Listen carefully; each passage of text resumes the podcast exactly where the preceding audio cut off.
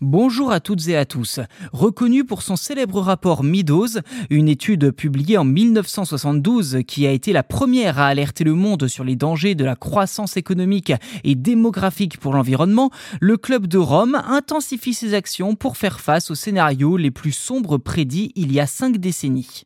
Alors pour bien comprendre, commençons par faire le portrait de Sandrine Dixon de Clèves, coprésidente du Club de Rome.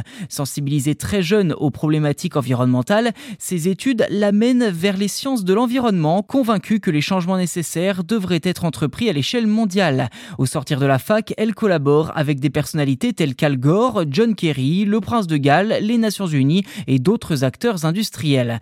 Enfin, en 2018, elle est devenue la première femme à diriger le Club de Rome depuis 50 ainsi que la plus jeune et la première belge.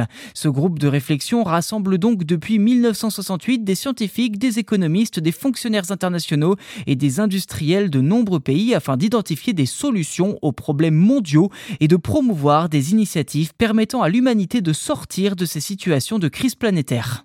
Alors justement, pour sortir de cette bien nommée crise planétaire, cinq domaines d'action ont été créés. Le premier, l'urgence pour la planète, qu'il s'agisse du changement climatique, de la disparition de la biodiversité ou de leur impact sur l'humanité. Ensuite, repenser l'économie en adoptant une économie régénératrice et axée sur le bien-être pour tous qui valorise le capital naturel et social dans ses calculs grâce à des indicateurs appropriés. Troisième domaine, repenser la finance. Favoriser l'émergence d'une nouvelle civilisation grâce à une révolution humaine. Et enfin, donner le leadership à la jeunesse et encourager les dialogues intergénérationnels pour façonner l'avenir. Tous ces domaines, on peut les retrouver dans l'ensemble de leur travail qui a donné naissance d'ailleurs à un ouvrage publié en 2022, Earth for All, A Survival Guide for Humanity, en français La Terre pour tous, un guide de survie pour l'humanité. Il actualise le célèbre rapport Meadows dans le contexte actuel du monde, conçu avec un groupe de scientifiques et d'économistes de renom. Il présente donc deux scénarios alternatifs, je cite, Trop peu, trop tard, et le deuxième, Le bond géant, ainsi que cinq étapes de changements systémiques pouvant mettre fin à la pauvreté et aux inégalités, transformer nos systèmes alimentaires et énergétiques d'ici 2050.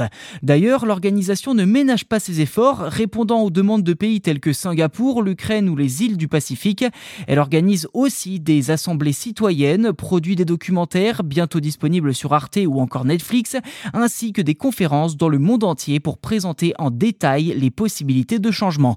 Reste à savoir si cette action mondiale permettra de changer les choses en profondeur.